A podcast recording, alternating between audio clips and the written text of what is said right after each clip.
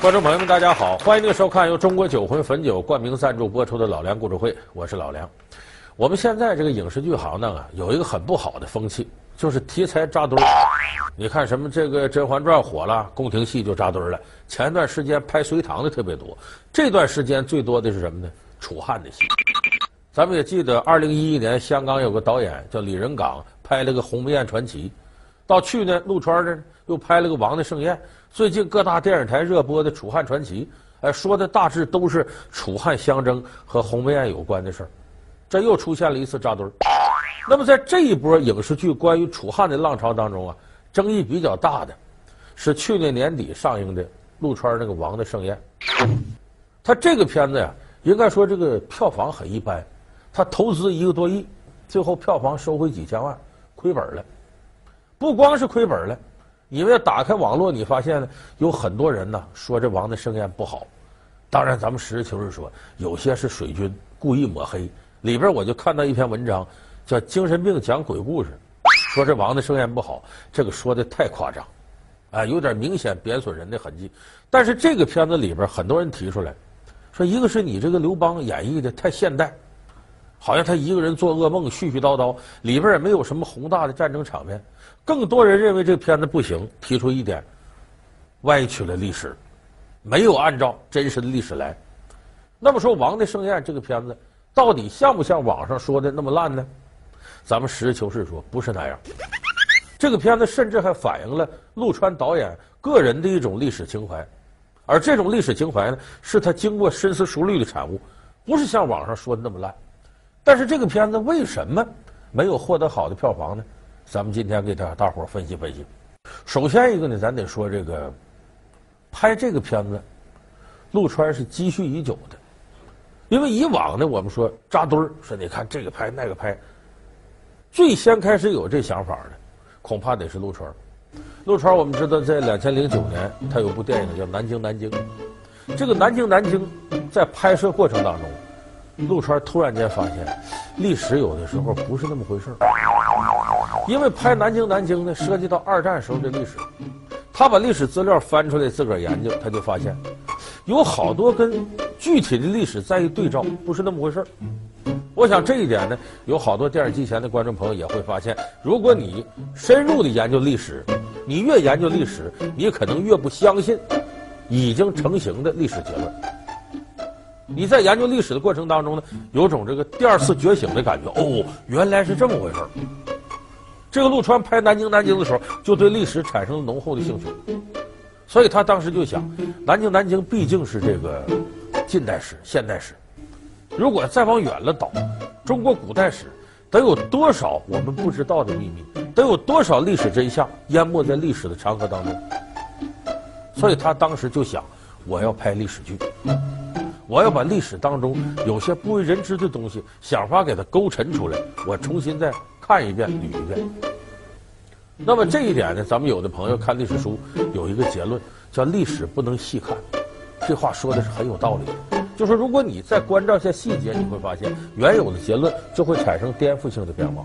我随便举个例子，你们就知道。林则徐，民族英雄吧，虎门销烟，大家都知道。说林则徐对鸦片，那鸦片害人，不能让他进来，不能种这东西，一律销毁。大伙儿说林则徐有民族气节，有人文情怀，那事实是不是这样呢？其实林则徐反对鸦片，他只是反对别从英国人手里买鸦片。他给道光皇帝上奏本里写的很清楚，国内鸦片还可以种的，大伙儿还可以接着抽。为什么呢？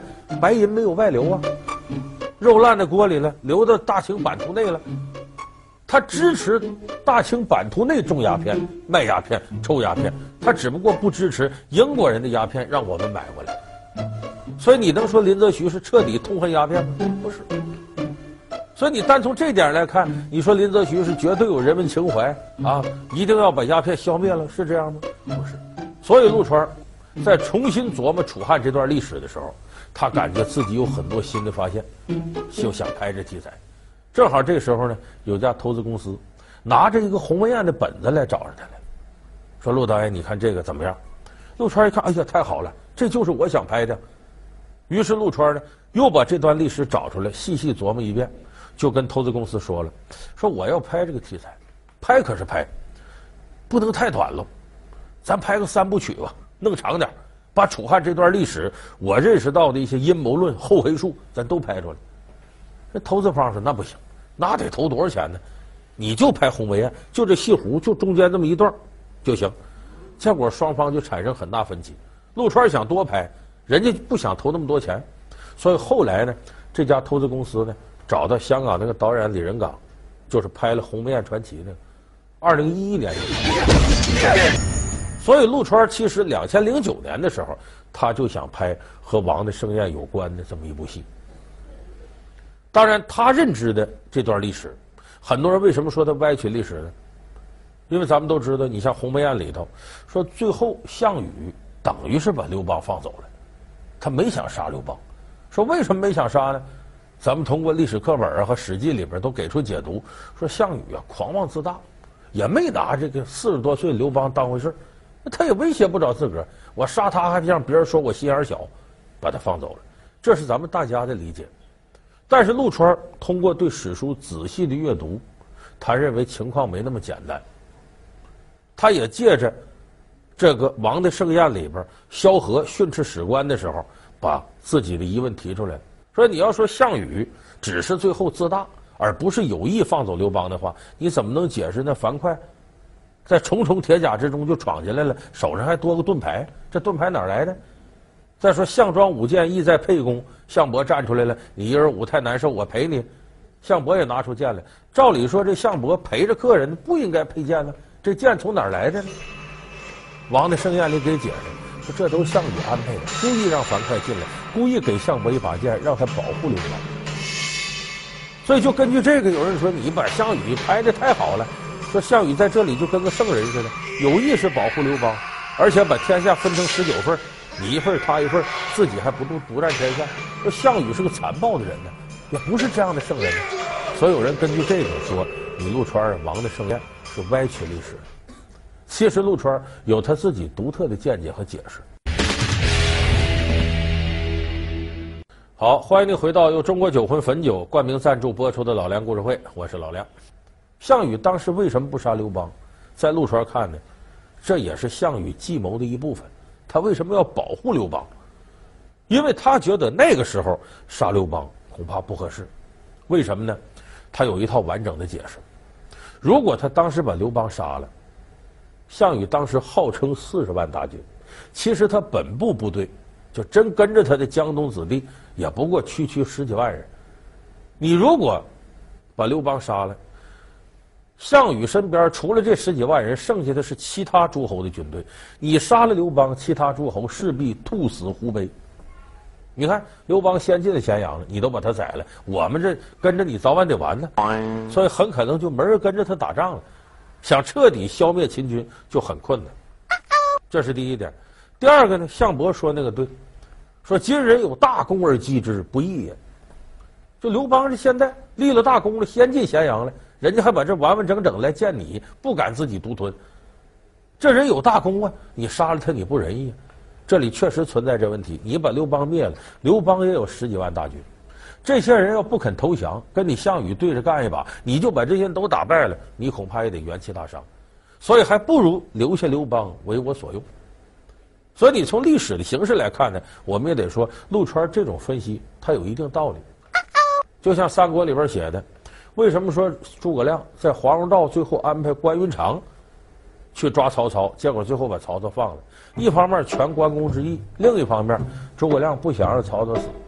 他有他的道理，你把曹操放回去。曹操那个时候叫挟天子而令诸侯，这个挟天子而令诸侯，他毕竟他还没有害汉献帝，还是把汉献帝尊称皇上，只不过大权在他这。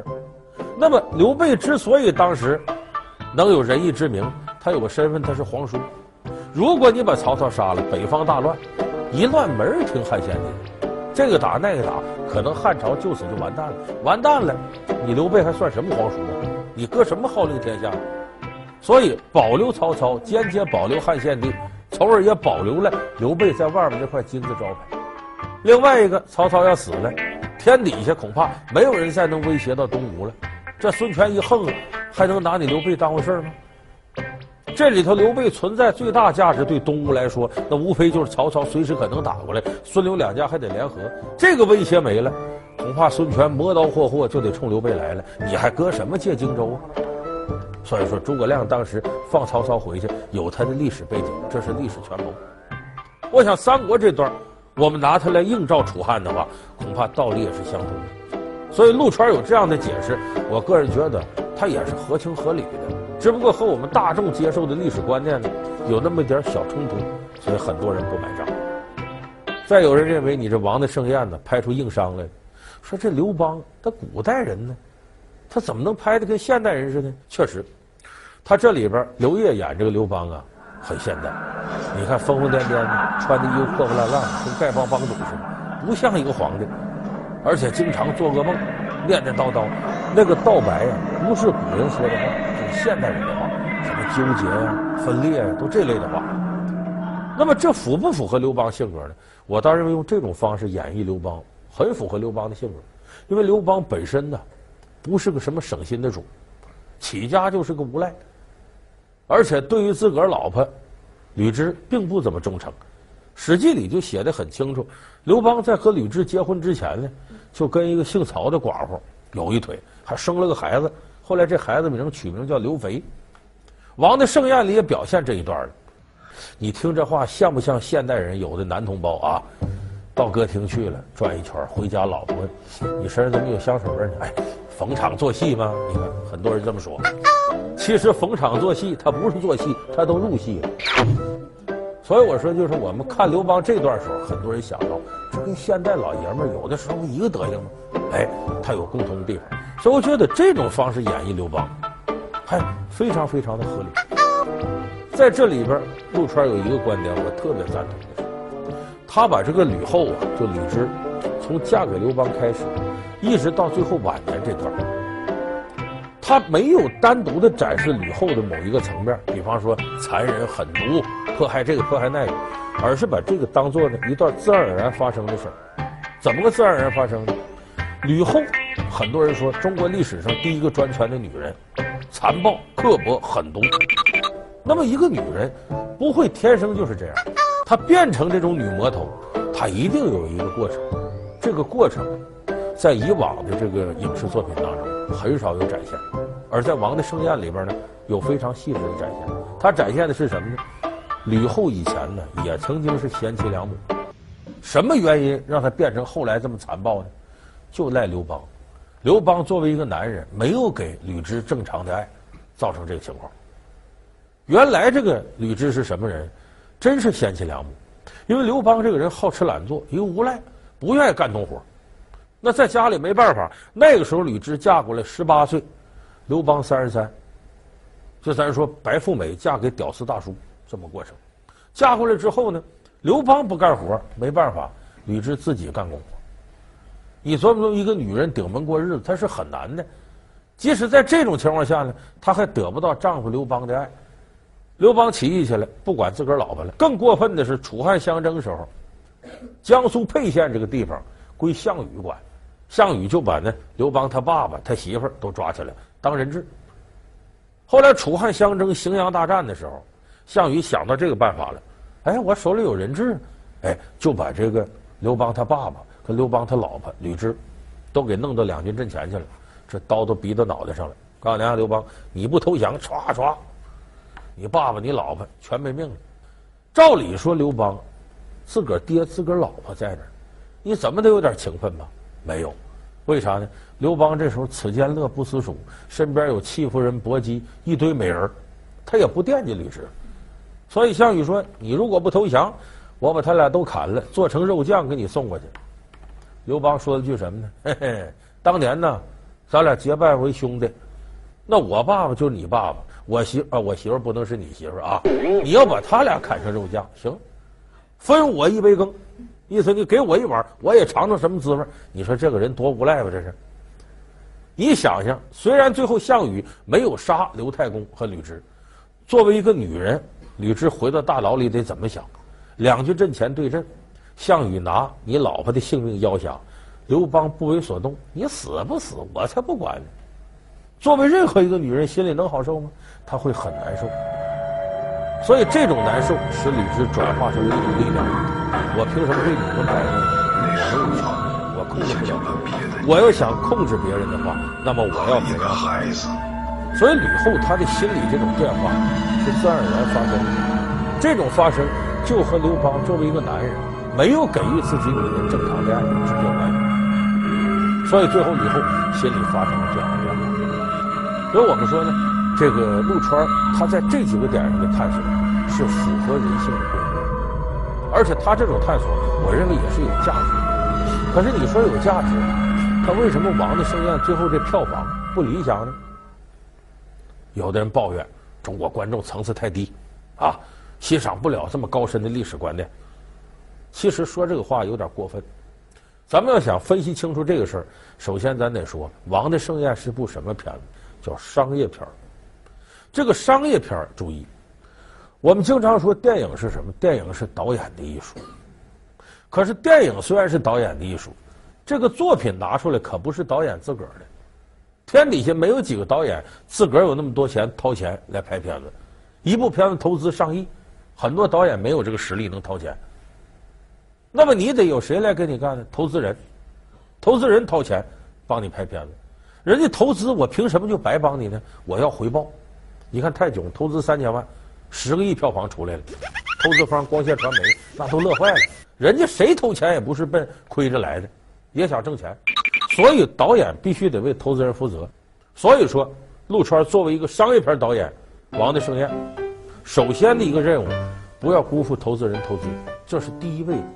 第二位才是你要表达你的观点，当然这两个不矛盾。如果既能把你好的东西拿出来，票房又不错，又让投资人挣钱了，这是两全其美的事儿。当然这个《王的盛宴》没做好，但是也不能怨观众不买账。老百姓的欣赏水平，他不可能都按照你那来。你要嫌中国的观众说整个观影素质不高，那你别在中国拍。你像李安似的到好莱坞到外边逛逛去，你还不见得有这个能耐。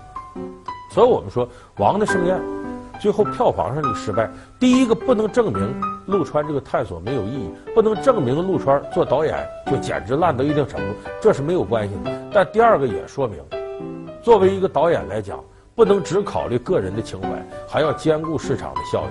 也就是说，你商业片和导演自己想拍的文艺片之间，你需要找到一个恰当的平衡点。而这样的例子并不是没有。我们后几期就给大家说到，李安的《少年派的奇幻漂流》就在商业片和导演个人情怀之间找到了一个很好的平衡点。所以从这点来讲呢，陆川是第六代导演当中比较优秀的一个，但想成长为国际化的大导演，恐怕还有一段时间要走。一段惊险旅程带人走入奇幻世界，一场 3D 盛宴引发新的技术变革，一个关于生存的话题产生无数共鸣。耐人寻味的猛虎，又有着哪些深刻的寓意？两个对比鲜明的故事，到底隐藏着怎样的玄机？请关注老梁故事会，少年派为何名利双收？好，感谢您收看这期由中国酒魂汾酒冠名赞助播出的老梁故事会，我们下期节目再见。